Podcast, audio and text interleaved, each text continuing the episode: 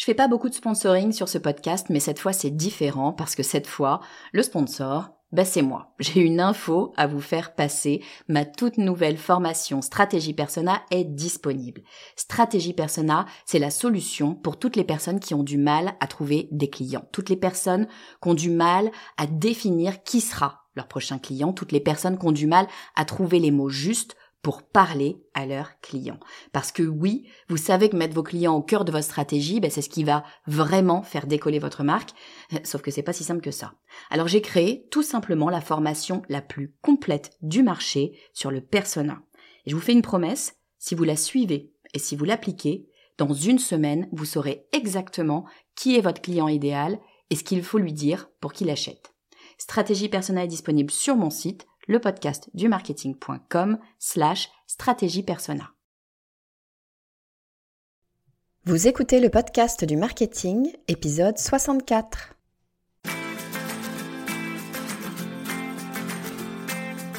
Bonjour et bienvenue. Je suis Estelle Ballot et je suis ravie de vous recevoir sur le podcast du marketing.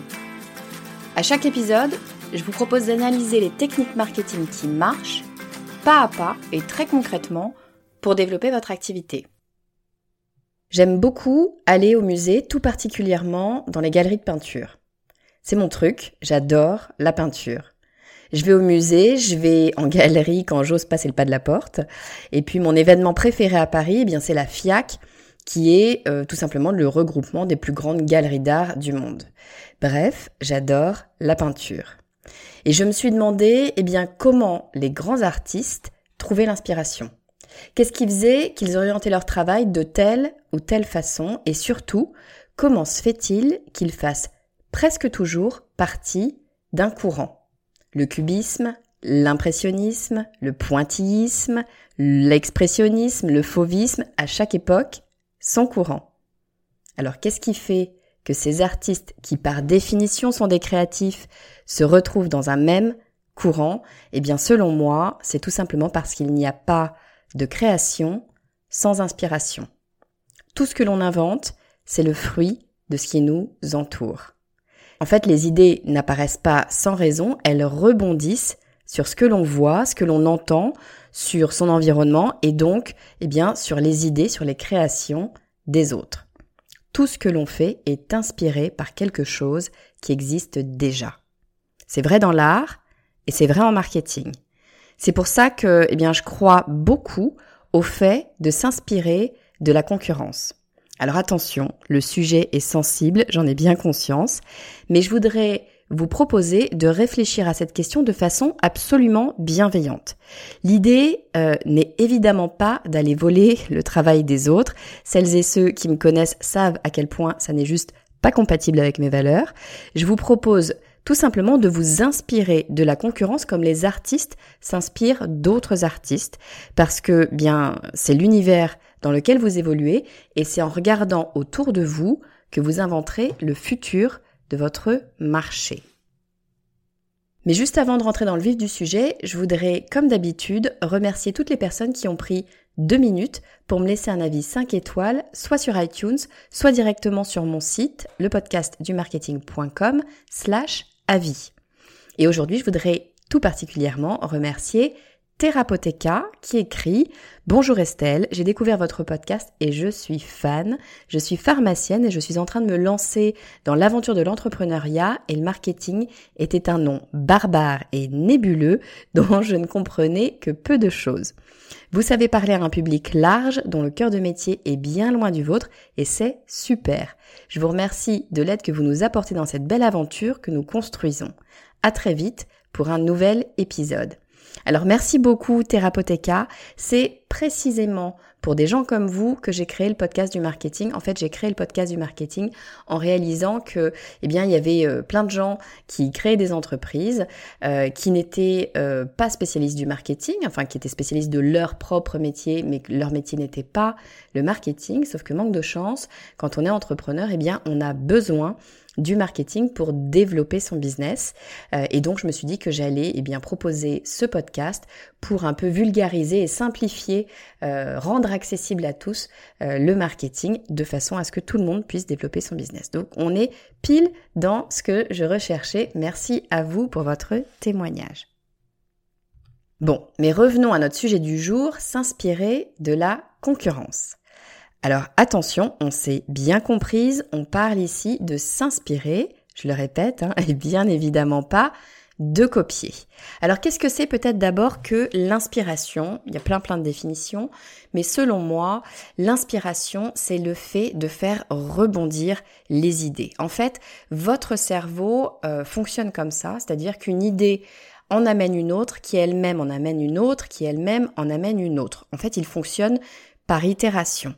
C'est d'ailleurs comme ça que vous allez travailler si vous y pensez quand, vous faites un brainstorming. Hein. Typiquement, euh, quand je parle d'utiliser des post-it, qui est un peu ma technique euh, favorite de génération d'idées, donc le principe de, la technique du post-it, elle est très, il est très simple. Hein. C'est vous prenez un paquet de post-it, vous prenez un feutre, euh, un timer pour bah, voilà timer, mettons sur 5 minutes, et puis sur un thème donné, vous laissez votre cerveau divaguer et vous notez une idée par post-it, euh, sans vous poser de questions, sans vous mettre de frein, sans, euh, sans réfléchir, vraiment presque de façon automatique. Et à quoi ça sert? Eh bien, typiquement, c'est exactement ça. Ça permet à votre euh, cerveau de, euh, de se libérer et d'utiliser cette fonction de rebond euh, à son plein pouvoir. C'est-à-dire que vous écrivez une première idée qui elle-même va vous faire penser à autre chose, qui elle-même va vous faire penser à autre chose.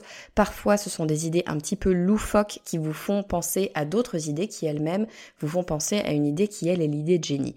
Donc vraiment, c'est extrêmement intéressant de travailler comme ça, je trouve, parce que bien c'est ça, la création, c'est rebondir d'une idée vers l'autre. Bon, mais alors, on parlait bien sûr de différence entre inspiration et copie. Bien évidemment, on ne veut pas copier et ça n'aurait bien évidemment pas de sens. Alors, d'abord pour un aspect moral, un aspect éthique. Je suis persuadée que vous travaillez toutes avec éthique. Ça semble juste évident pour moi que euh, l'on ne cherche pas à créer de tort à qui que ce soit. Ça, c'est évidemment la première chose. Mais si on regardait euh, même de façon vraiment objective le fait de copier, ça n'a pas de sens. C'est-à-dire que quelqu'un qui va aller copier les idées de sa concurrence, qui va aller copier euh, les idées de quelqu'un, euh, ne peut que perdre. Parce que dès lors que vous copiez, vous êtes nécessairement derrière. Vous serez toujours un coup derrière et vous resterez derrière. Donc pour moi, ça n'a aucun sens d'un point de vue business, euh, d'un point de vue éthique, bien sûr en premier lieu, c'est évident, mais d'un point de vue business même, ça n'aurait aucun sens d'aller copier. Donc bien sûr, on balaye euh, cette idée de copier. En revanche, euh, s'inspirer, analyser son marché, comprendre ce qui fonctionne chez ses concurrents, quelles sont les bonnes pratiques, et puis construire dessus, ça, ça me semble beaucoup plus intéressant. Et pour tout vous dire, je pense que ça fait et ça doit faire totalement partie d'une construction de stratégie marketing. Alors quand on parle de concurrence d'ailleurs, on a souvent tendance à voir ce mot concurrent comme l'ennemi. Pour moi, euh, c'est un contresens, encore une fois. S'il y a concurrence, ça veut tout simplement dire qu'il y a un marché, ça veut dire qu'il y a du potentiel. Il faut savoir que ne pas avoir de concurrence, c'est-à-dire être le premier sur un marché, c'est très complexe. Cela veut dire euh, devoir éduquer les consommateurs, devoir leur apprendre ce qui est votre produit ou ce qui est votre service, euh, pourquoi est-ce que vous êtes le premier ou la première euh, à faire ce que vous faites. Et ça, éduquer, eh bien, ça prend beaucoup de temps et ça coûte très cher en communication. Donc c'est pas forcément euh, une excellente chose, ou en tout cas ce n'est pas facile, c'est pas la, façon la plus simple d'entrer sur un marché que d'être la première ou le premier. Euh, en revanche, si vous avez déjà de la concurrence, eh bien vous avez un marché qui est déjà éduqué, des consommateurs qui comprennent votre produit ou votre service, et ça, ça va vous faire gagner beaucoup de temps et beaucoup d'argent. Donc c'est plutôt un bon point. Et puis si on regarde euh, nos concurrents, encore une fois, on n'est pas obligé de les regarder comme l'ennemi, on peut tout à fait les regarder comme des partenaires potentiels. Alors je sais que le mot partenaire avec concurrent, ça fait souvent un petit peu tiquer. On se dit non mais qu'est-ce que c'est encore que cette histoire qu'elle nous sort? Mais c'est pas euh, pas juste une, jolie idée euh, dont je vous parle là. Je pense que c'est vraiment quelque chose d'absolument vrai et qu'il faut savoir regarder. En fait, il faut un petit peu changer notre notre regard sur la concurrence, sur notre environnement. Et puis se dire que, eh bien, on, on est tous a priori différents. Typiquement, si on n'est pas allé copier notre concurrence, eh bien on est différent, euh, différente de notre concurrence. Euh, et typiquement, quand on est indépendant, c'est encore plus vrai quand on est indépendant et que donc on est euh, l'image, le visage de notre entreprise, ce qui veut dire que notre personnalité, bien sûr, eh bien, se reflète, euh, influe euh, sur notre marque. On en a parlé avec Anthony Bourbon dans, dans l'épisode de la semaine dernière. Euh, évidemment, notre personnalité, nos valeurs vont venir se, se distiller au sein de, au sein de la marque. Donc, on est nécessairement différent de sa concurrence et en ça, eh bien, euh, ça veut dire que nos clients viennent à nous parce que euh, on est ce qu'on est ou viennent à notre marque parce que notre marque est ce qu'elle est. Donc la concurrence, elle est vraie, on va pas on va pas euh, le nier, mais elle n'est pas c'est pas une fin en soi. Première chose. Deuxième chose, moi je trouve intéressant de regarder ces concurrents plutôt comme des partenaires enfin partenaires, le, mot est peut-être un peu fort, mais en tout cas des gens qui vivent dans le même écosystème que nous.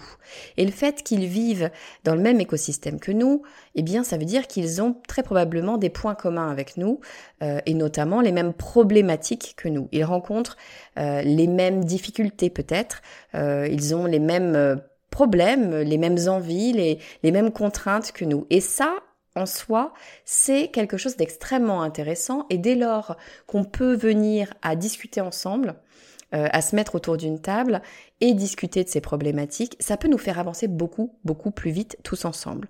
Donc je trouve extrêmement intéressant, au contraire, moi, de, rencontrer euh, mes concurrents les gens qui, qui travaillent dans le même écosystème que moi et de discuter j'ai aucun problème à le faire. Euh, typiquement, quand on parle de podcast, si, on prend cet écosystème-là, euh, je suis moi toujours ravie de discuter de podcast avec des gens qui euh, soit voudraient se lancer, soit se sont lancés et se demandent comment faire pour maximiser leur visibilité. Si je peux donner mes trucs, alors je donne peut-être pas mes trucs, on va être complètement honnête, mais de façon générale, je trouve que c'est extrêmement intéressant d'échanger ses vues sur un écosystème. Euh, parce qu'on va aussi apprendre de l'autre. Hein. C'est extrêmement rare que vous soyez la seule personne à donner, ou alors c'est qu'il y a effectivement quelque chose qui est un petit peu euh, déphasé ou, pas dans une bonne balance dans, la relation. Mais de façon générale, quand vous donnez, les gens euh, donnent en retour. Donc c'est plutôt assez intéressant de le regarder comme ça. Et puis on peut, euh, encore une fois, le, voir aussi différemment, c'est-à-dire que très souvent, quand on parle de concurrence et quand on parle d'audience ou de, ou, de, ou de potentiels clients, euh, on va regarder la concurrence comme quelqu'un qui va nous prendre de l'audience. On peut le voir différemment et se dire que très probablement votre audience, votre cible ou les, enfin les gens qui vous suivent euh, ne sont pas très exactement les mêmes que ceux de votre concurrence. Il y a probablement une part commune, mais bien souvent, puisque vous êtes différents, euh, où vous êtes différente, où votre marque est différente, puisque vous êtes différente, eh bien, une part conséquente souvent euh, de votre audience ne correspond pas à l'audience de votre concurrence. Et vous mettre ensemble, ou en tout cas échanger, euh, même publiquement, hein, pourquoi pas sur, sur de la communication, ça peut être extrêmement intéressant parce que ça va vous faire potentiellement croître votre audience à toutes les deux ou tous les deux.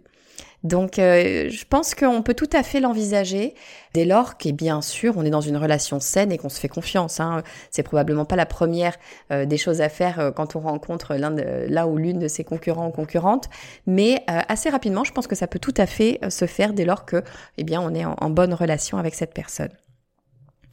Et puis, euh, dernier point, quatrième point, qui pour moi euh, me fait dire que c'est intéressant d'être en bon terme avec sa concurrence.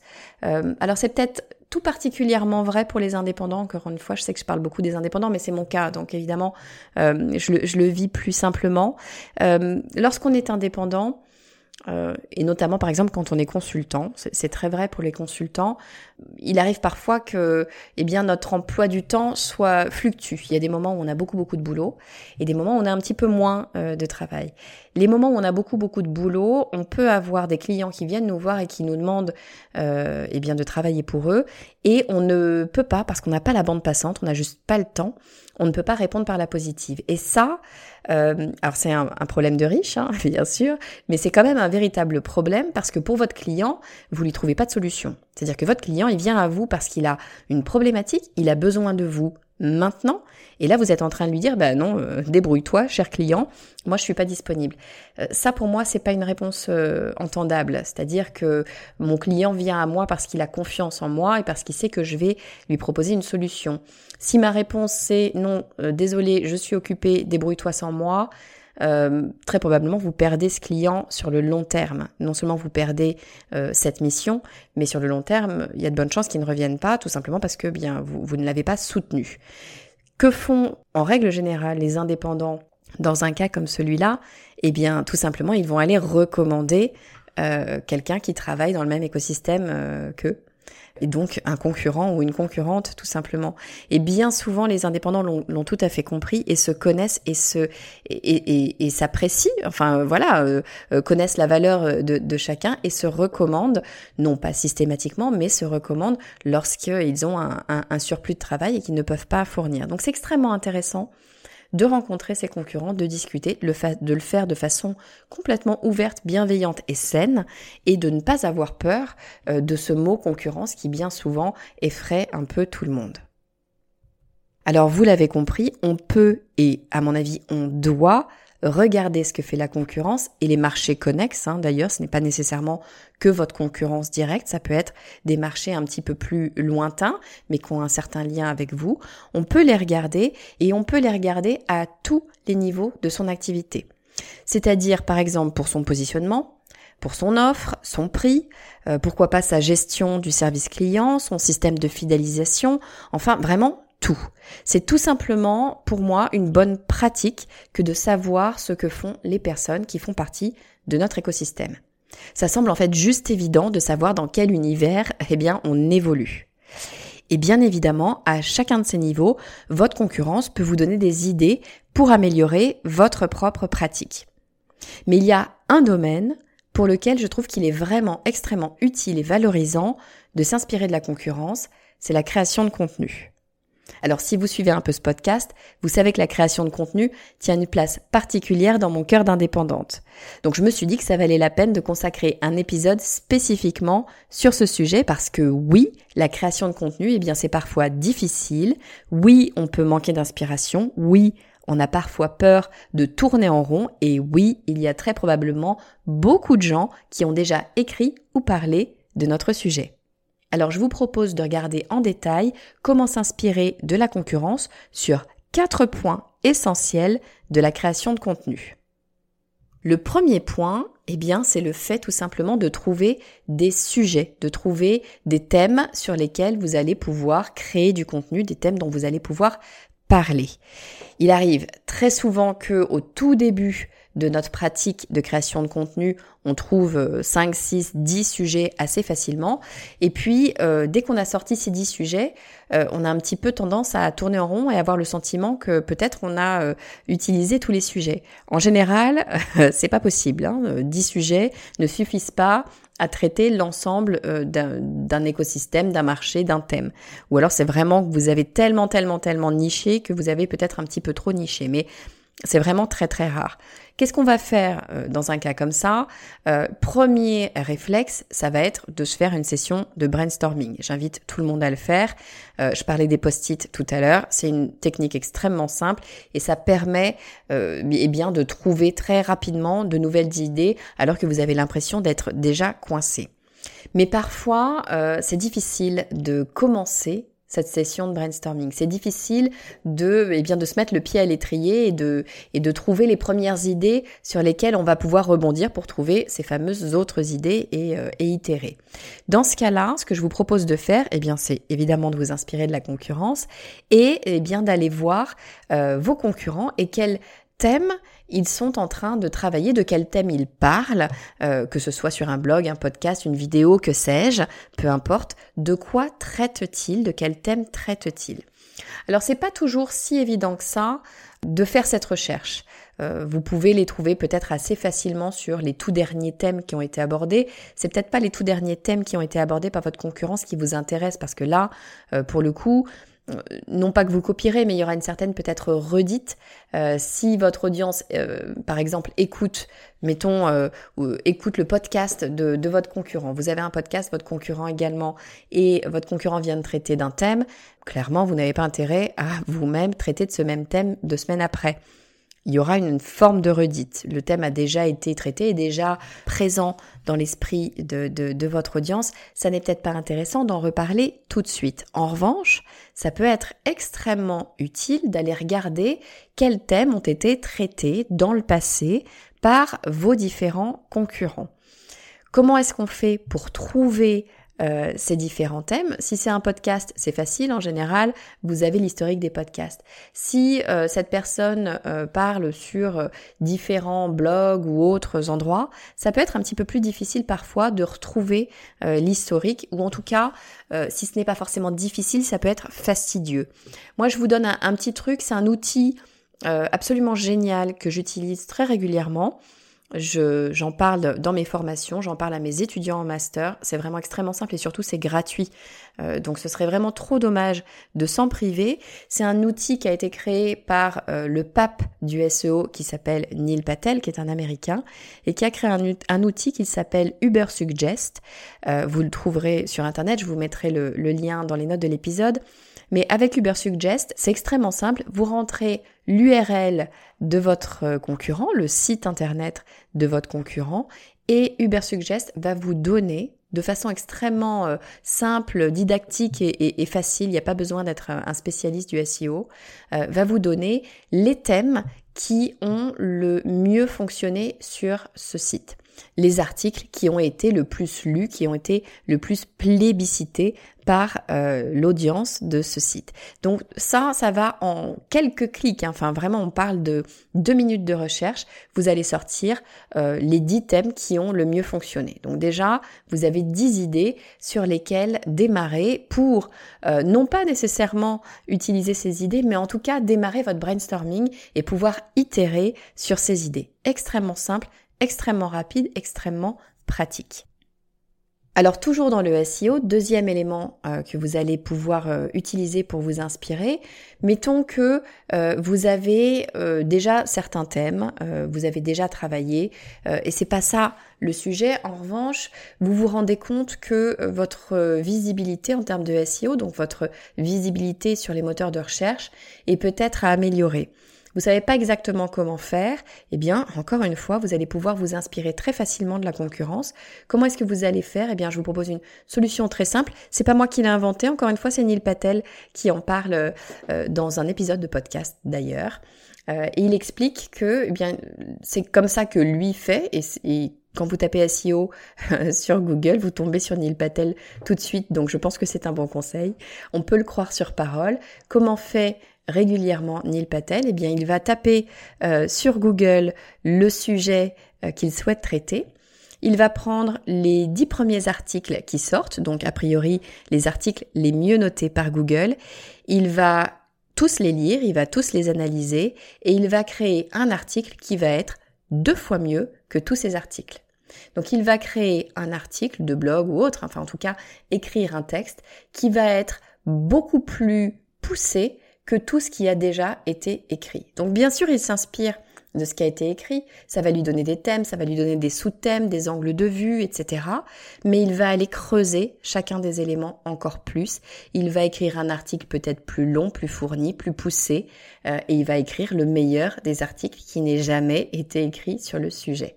Donc, je sais, c'est peut-être un petit peu ambitieux, mais je trouve la démarche extrêmement intéressante et je trouve que c'est complètement abordable par tout le monde, c'est-à-dire faites votre recherche, prenez les 10 meilleurs articles, lisez-les et essayez de faire mieux que tous ces articles. euh, vous avez déjà une base puisqu'ils vous ont donné des angles de vue et des thèmes différents. À vous de travailler parce qu'encore une fois, il n'y a, rien sans travail à mon sens, mais à vous de travailler et de faire mieux que ce qui a déjà été proposé. Troisième élément que vous allez rechercher à travailler lorsque vous faites de la création de contenu, et notamment du SEO, ce sont ce qu'on appelle des backlinks. Alors, qu'est-ce que c'est que des backlinks? Eh bien, ce sont des sites qui vont faire un lien vers votre site. En fait, ce sont des sites qui d'un thème et qui considèrent que vous êtes une référence sur ce thème et qui donc vont euh, mettre un lien vers votre site pour aider euh, le lecteur à mieux comprendre. Ça, c'est extrêmement intéressant pour Google. Euh, les pros du SEO s'accordent à dire que les backlinks font partie des critères principaux que Google va regarder. Pourquoi? Eh bien parce que cela veut dire que vous êtes euh, une personne de confiance. Ça veut dire que vous vous y connaissez sur votre sujet puisque d'autres personnes vous font confiance. Et le backlink aura d'autant plus de poids que la personne, enfin en tout cas le site qui euh, fait un lien vers votre site est un site qui a du poids sur votre domaine.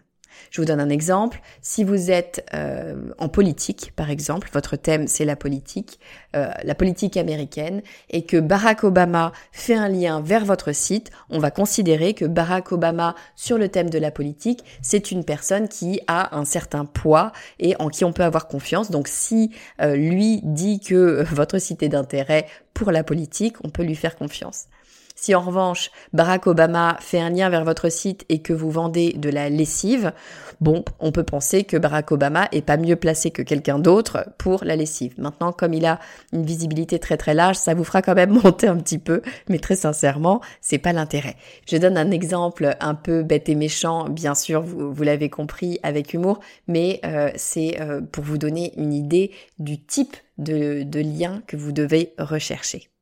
Alors comment est-ce qu'on fait pour les trouver euh, ces liens? C'est ça toute la toute la question. Hein. Tout l'enjeu, c'est de se dire bah, qu'est-ce que je fais? Est-ce que j'attends que des sites viennent à moi directement et euh, et, mettent un lien vers euh, vers moi? Je le saurais même peut-être pas. D'ailleurs, oui, bien sûr, vous pouvez attendre ça. Hein. Il y aura très probablement, si vous faites du travail de qualité, des sites qui pointeront vers le vôtre. C'est très bien, mais ça ne va pas suffire. Si vous voulez travailler votre SEO, si vous voulez être visible, vous avez tout intérêt à euh, eh bien, aller contacter ces sites et leur proposer peut-être de pointer vers vous. Sauf que vous allez me dire comment je fais moi pour trouver des sites qui seraient potentiellement intéressés et qui pourraient avoir un article euh, qui pourrait pointer vers mon site. Eh bien, encore une fois, vous allez aller, euh, en tout cas, je vous invite à aller sur euh, l'outil de Neil Patel, Uber Suggest. Je, précise, hein, je n'ai pas de lien commercial avec Neil Patel, hein, ni avec Uber Suggest ou quoi que ce soit. C'est juste que c'est un outil que j'utilise moi-même et que je trouve vraiment vraiment super utile et super simple d'utilisation. Donc vous allez aller sur Ubersuggest, encore une fois vous allez euh, inscrire l'adresse, l'URL de votre concurrent et très simplement, vous verrez il y a plusieurs euh, catégories hein, qui vont vous être proposées, et eh bien vous allez trouver les sites qui ont un lien vers votre concurrent et, et, notamment les meilleurs sites qui ont un lien vers votre concurrent. Qu'est-ce que vous allez faire? Vous allez aller regarder ces sites, vous allez aller regarder sur quel article euh, pointe euh, vers votre concurrent, très probablement c'est un article qui euh, eh bien traite du thème que vous traitez, que votre concurrent traite.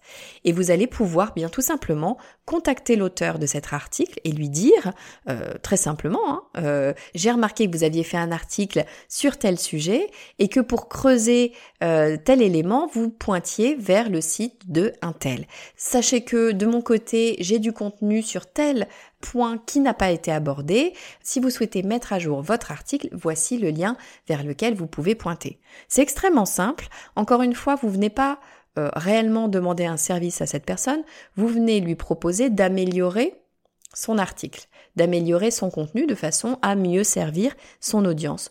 Donc cette personne, si euh, bien sûr votre contenu est suffisamment qualitatif, cette personne aura tout intérêt à rajouter ce lien. Euh, bien sûr, tout le monde ne le fera pas, hein, on va pas se, on va pas se leurrer.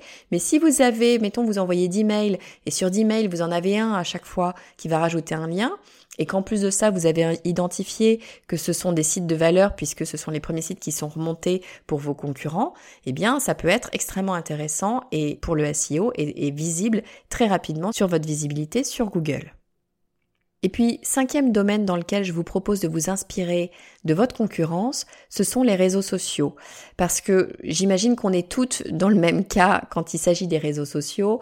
Euh, c'est pas toujours simple de trouver des idées de sujets, d'angles pour euh, eh bien alimenter un réseau social quand on doit publier, euh, mettons par exemple une fois par jour, voire plusieurs fois par jour, selon les réseaux que, que, que l'on utilise.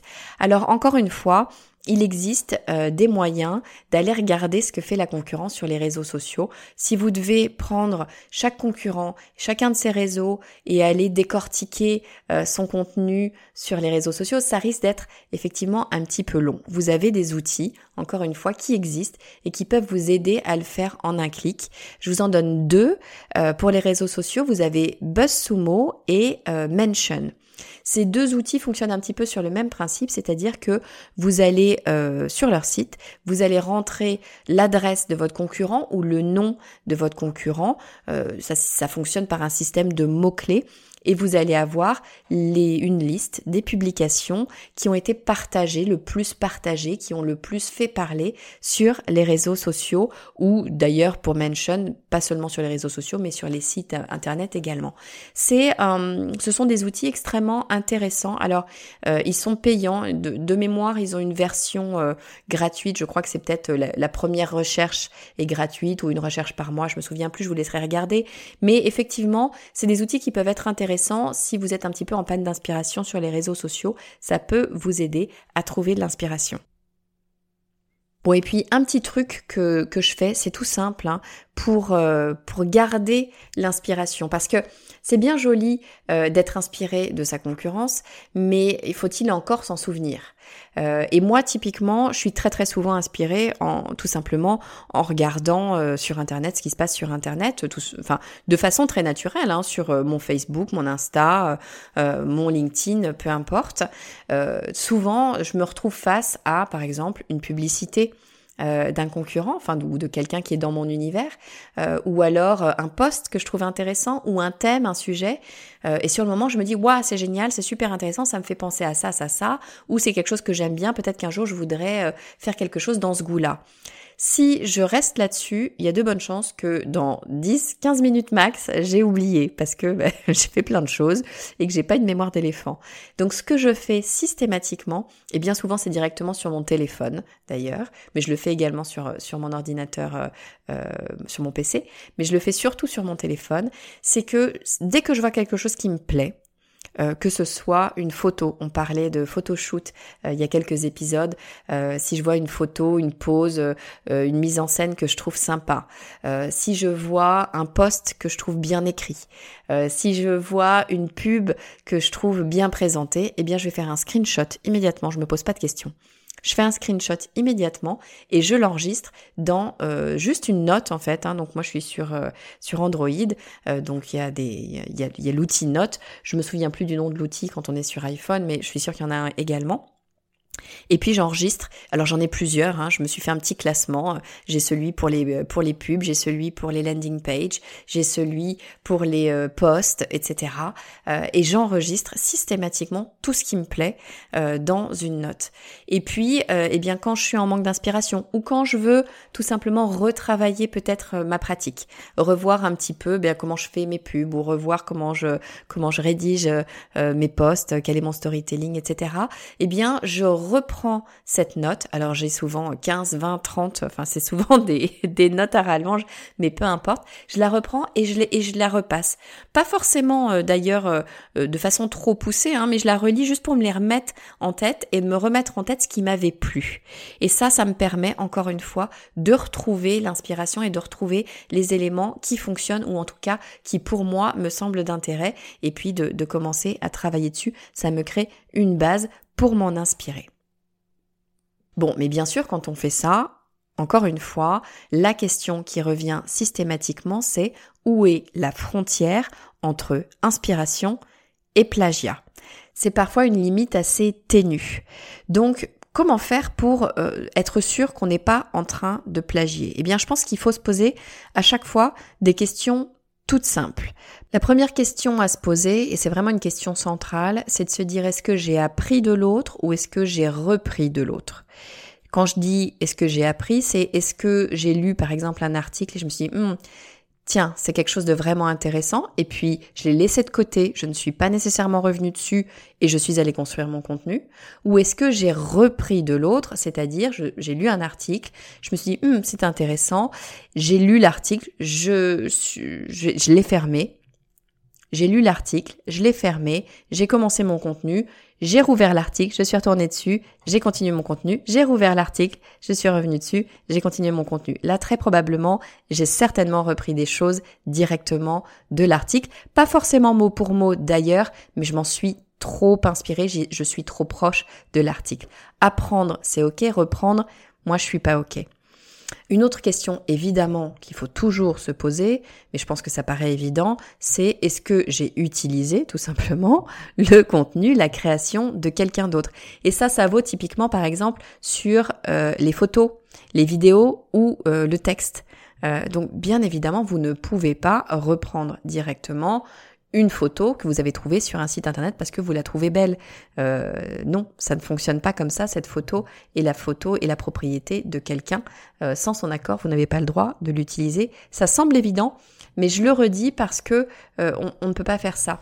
Autre question qui m'a qui m'a un jour été posée est-ce qu'on peut retranscrire par exemple un podcast?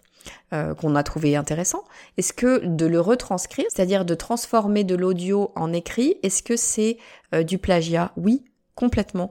Euh, c'est pas parce qu'on change de média que ça n'est pas du plagiat. Bien évidemment que de retranscrire de l'audio en écrit, ce serait du plagiat. Donc non, on ne peut pas faire ça. En revanche, on a tout à fait le droit de reformuler, c'est-à-dire d'écouter un épisode de podcast, de dire waouh c'est super intéressant, euh, euh, cette personne euh, parle de telle et telle et telles idées, je vais reformuler ces éléments et en parler à ma façon. Moi, ce que je vous propose, c'est d'aller un cran plus loin, parce que si c'est juste reformulé, très sincèrement, c'est pas du plagiat, mais je trouve que ça manque euh, d'intérêt, en fait, tout simplement. Ce que je vous propose dans ces cas-là, c'est d'ajouter quelque chose, c'est de construire sur ce quelque chose que vous avez euh, écouté, lu ou peu importe, et de rajouter des connaissances, d'apporter vos propres connaissances, votre propre expérience, et probablement peut-être un angle différent, un angle qui vous est personnel. Là, dans ce cas-là, vous êtes dans de l'inspiration et non dans de la copie. Et puis si vous avez un doute, alors d'abord entre vous et moi, si vous avez un doute, probablement c'est qu'il y a une part de, de copie où vous êtes trop proche. Mais si vous avez un doute sur est-ce que j'ai peut-être trop calqué mon texte sur le texte de quelqu'un d'autre, eh bien encore une fois, il y a des outils qui vous permettent de le vérifier. Je vous donnerai le lien, euh, l'URL sur euh, les notes de l'épisode, mais un outil notamment qui s'appelle copyrightly.com euh, et qui vous permet de, ben, de copier votre texte, d'insérer votre texte dans l'outil et l'outil va faire une recherche sur Internet et vous dire si vous êtes trop proche, à combien de pourcents d'autres d'autres textes. C'est très utile parce que parfois, eh bien, on, on, essaye euh, de bien faire. On veut s'écarter euh, d'un texte qu'on a lu et qui nous a inspiré, mais euh, eh bien, c'est comme la musique. Hein, vous savez, c'est toujours, toujours ce débat qui revient régulièrement. On retrouve quelques notes de musique dans un, morceau euh, récent, alors que ce sont des notes de musique qui avaient été utilisées dans un autre morceau et qui font référence à cet autre morceau. La personne s'en est-elle rendu compte consciemment, l'a-t-elle fait consciemment ou pas? C'est toujours difficile de savoir. à l'écrit, ça peut arriver aussi on peut euh, de façon euh, très honnête se dire mais non non je, ne cherche pas à copier. Et puis inconsciemment euh, les mots nous reviennent parce qu'on les a lus parce qu'ils nous ont plu parce qu'ils nous ont marqué et en fait eh bien ça a déjà été écrit mais pas par vous. Donc c'est intéressant quand on a un doute d'aller passer son propre texte au crible d'un outil qui va aller vérifier si on n'est pas trop proche d'un texte qui a déjà été écrit. Cet épisode touche à sa fin, alors je vous résume en quelques secondes les éléments pour lesquels je pense qu'il est intéressant de s'inspirer de la concurrence pour la création de contenu tout particulièrement. Encore une fois, moi je pense qu'il est extrêmement intéressant et qu'on devrait tous s'inspirer de sa concurrence pour à peu près tout, euh, toutes les strates de son business, ou en tout cas, euh, si ce n'est s'en inspirer, en tout cas connaître euh, ce que fait la concurrence. Mais pour ce qui est de la création de contenu, moi j'identifie quatre thèmes, quatre éléments sur lesquels il est vraiment extrêmement intéressant de s'inspirer de la concurrence. Le premier, eh bien, c'est quand on est en panne de sujet et qu'on ne sait plus, eh bien, de quoi, de quoi parler, sur quoi écrire, quel type de, de thème aborder. Eh bien, on peut tout à fait aller voir de quoi parlent nos concurrents et ça va nous permettre, eh bien, de débloquer un brainstorming et en tout cas nous mettre le pied à l'étrier sur un brainstorming pour pouvoir après trouver d'autres idées. Dans la même idée, euh, si on veut améliorer son SEO, eh bien, on peut tout à fait faire une recherche Google sur le thème euh, qu'on a choisi euh, et puis prendre les 10 meilleurs articles, les lire, s'en inspirer et surtout essayer de faire un article qui soit bien meilleur que tous ces 10 meilleurs articles. Et là, vous êtes à peu près sûr de faire un bon score en SEO.